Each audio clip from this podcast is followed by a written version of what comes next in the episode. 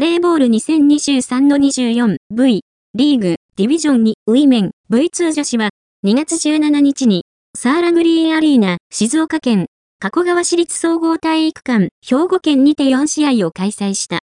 サーラグリーンアリーナでの第1試合、ブレス浜松対フォレストリーブズ熊本は3-0でホーム浜松が勝利。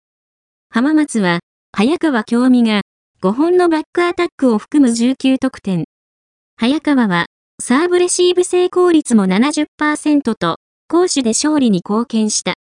長身セッターの森木カレンも、安定のトスワークに加え、サービスエースやブロックで得点。アタックも2本決め、プレイヤーとして、トータルの資質の高さを示した。第2試合は JA ギフリューレーナ対 GSS 東京サンビームズ。先週の試合で、仙台に悔しい敗戦を喫した JA ギフは、デュースにもつれて第1セットを苦しみながらも選手。その後は、勢いに乗り GSS 東京を圧倒した。岐阜は、オポジットに入った山根松。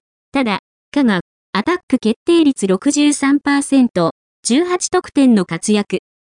GSS 東京は、今季、現役復帰を果たしたベテランセッター松尾幸子が、シーズン初のスタメンで登場。